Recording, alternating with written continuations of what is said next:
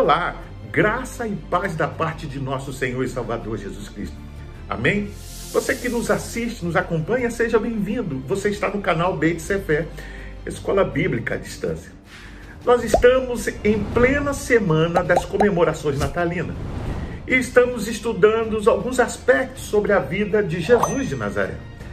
Você que tem acompanhado essa, esta série até o presente momento já, sem dúvida, recebeu diversas informações sobre este personagem. Saiba que, apesar da figura de Jesus de Nazaré ser extremamente controversa, ele, ao mesmo tempo, desperta ódio em certos grupos religiosos, mas na verdade é amado e adorado por outros grupos.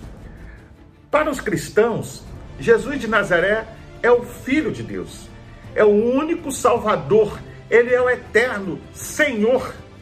Os cristãos creem que ele é o Cristo que veio a este mundo para livrar o homem do pecado e trazer a salvação.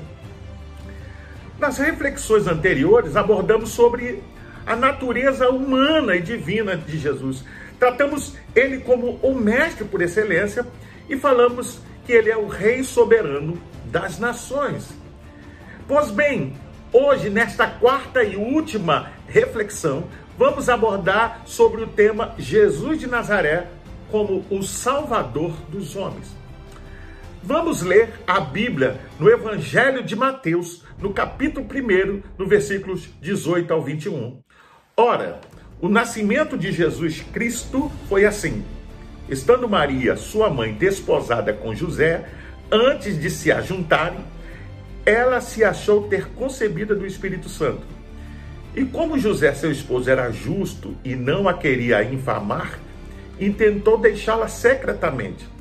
E projetando ele isso, eis que em sonho lhe apareceu um anjo do Senhor dizendo: José, filho de Davi, não temas receber a Maria, tua mulher, pois o que nela se gerou é do Espírito Santo. Ela dará à luz um filho, a quem chamarás Jesus, porque ele salvará o seu povo dos seus pecados. O autor sacro nos mostra que durante a gravidez de Maria, seu esposo José recebeu uma revelação extremamente inspiradora. O anjo do Senhor apareceu a José durante um sonho e anunciou que o filho que a sua esposa estava a conceber era pelo Espírito Santo. E disse ainda mais sobre aquela criança: A quem chamará Jesus? Porque ele, veja, salvará o seu povo dos seus pecados.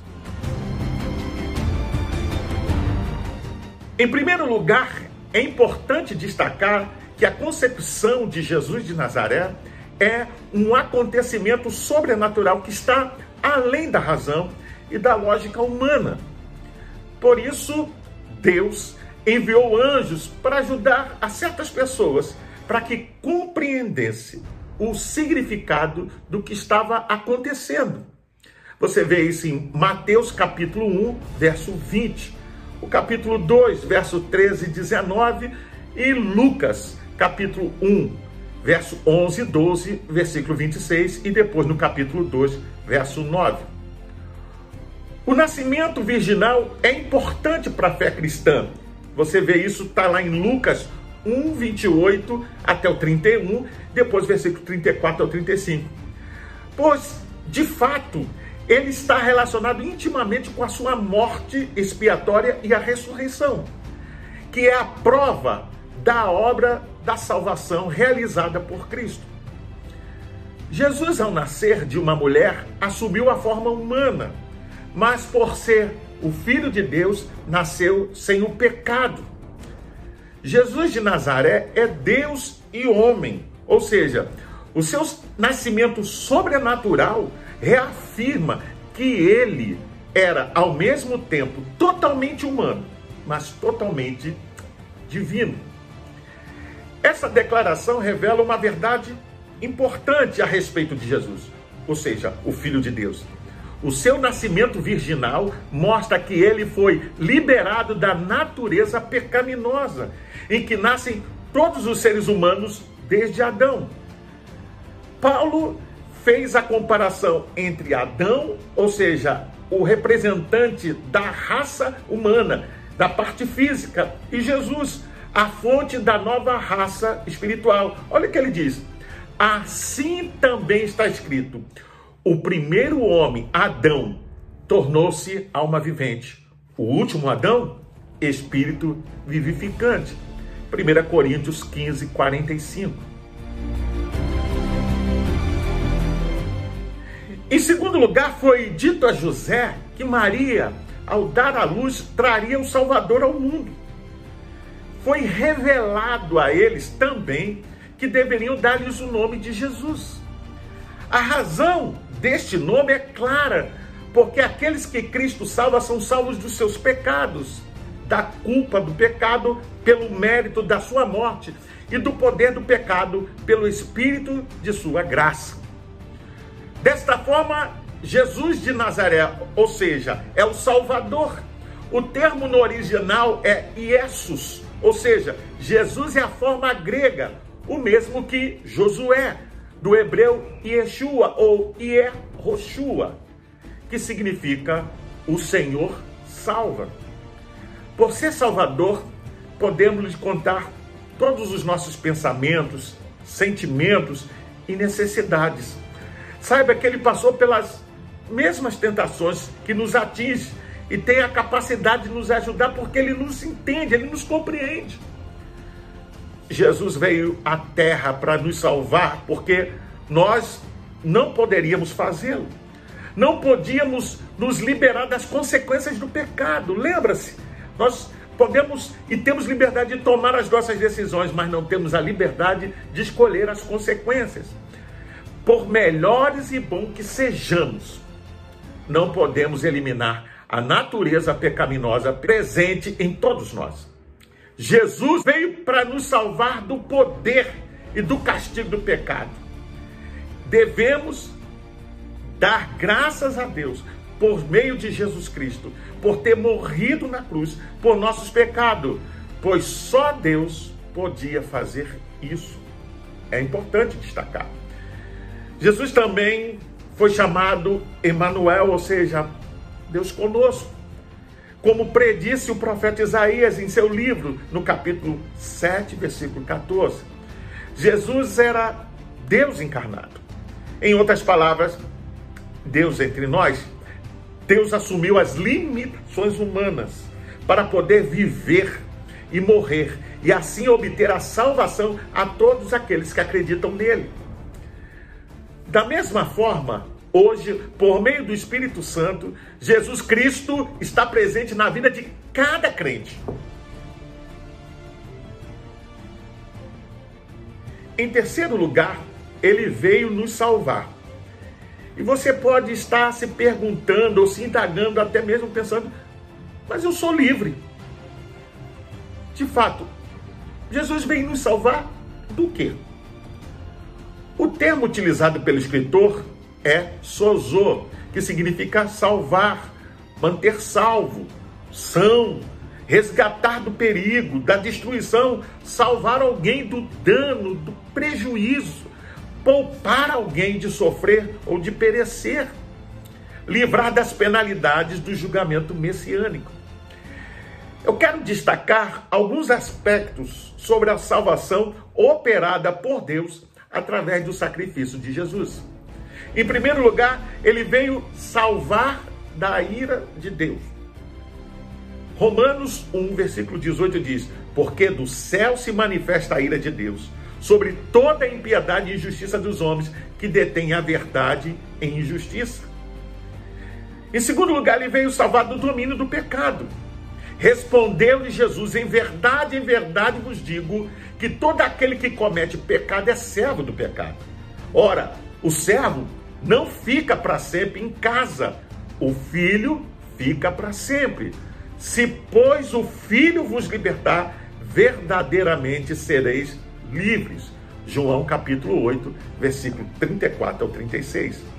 Mas em terceiro lugar, ele veio salvar do poder da morte.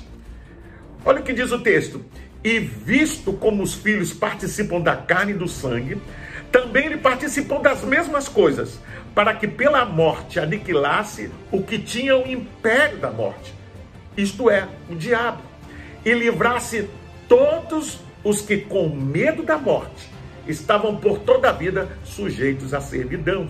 Hebreus capítulo 2, versículo 14 e 15. Mas ele também vem nos salvar do medo Olha o que diz o, o, o, texto: porque todos os que são guiados pelo Espírito de Deus, esses são filhos de Deus.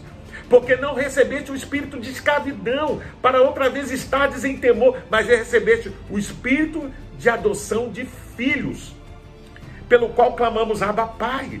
O mesmo Espírito testifica com o nosso Espírito que somos filhos de Deus. E se nós somos filhos, somos logo herdeiros também herdeiros de Deus e co-herdeiros de Cristo, se é certo que com ele padecemos, para que também com ele sejamos glorificados. Está lá em Romanos capítulo 8, versículo 15 ao 17. Mas em quinto lugar, ele veio salvar das nossas próprias mazelas. Ou seja, Deus em Cristo operou uma plena salvação que nós seres humanos não podíamos realizar. Em quarto lugar, você e eu não podemos nos salvar. E só obtemos a salvação através da aceitação do sacrifício de Jesus realizado na cruz. O que envolve salvação. A obra de Jesus de Nazaré, ou seja, nascimento, vida e morte, teve como consumação o sacrifício expiatório. Em outras palavras, ele morreu em nosso lugar por nossos pecados. A ira de Deus com os homens pecadores é legítima, pois rebelaram-se contra ele, que é um Deus santo. Separaram-se do seu poder regenerador. Mas veja, Deus declara que a morte de Jesus é o sacrifício designado e apropriado para perdão dos nossos pecados. Jesus, pois, ocupou o nosso lugar, pagou a pena de morte por nossos pecados e satisfez a plenitude das demandas da santidade de Deus.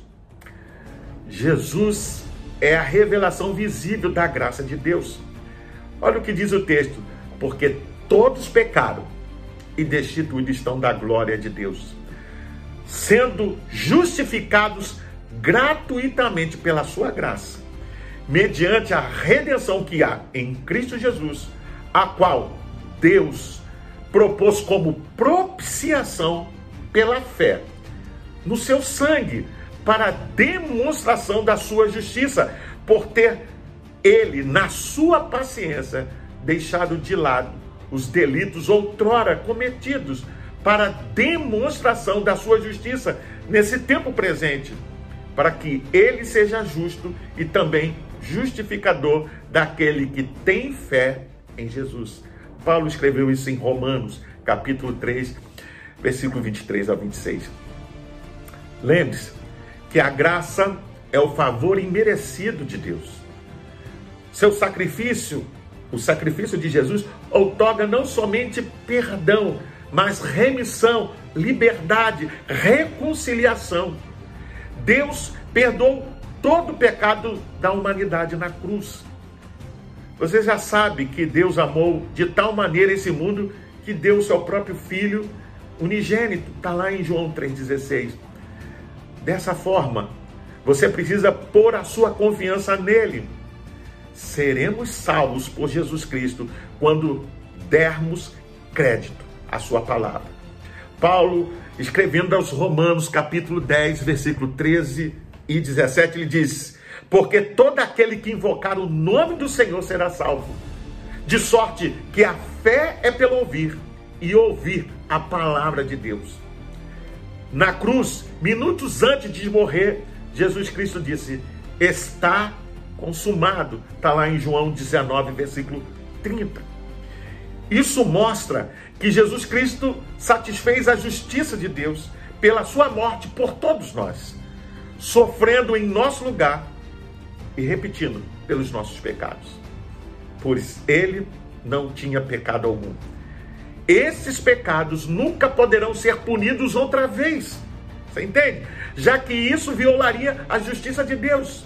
Os pecados, porém, podem ser punidos apenas uma vez, seja por um substituto ou por você mesmo, você que escolhe.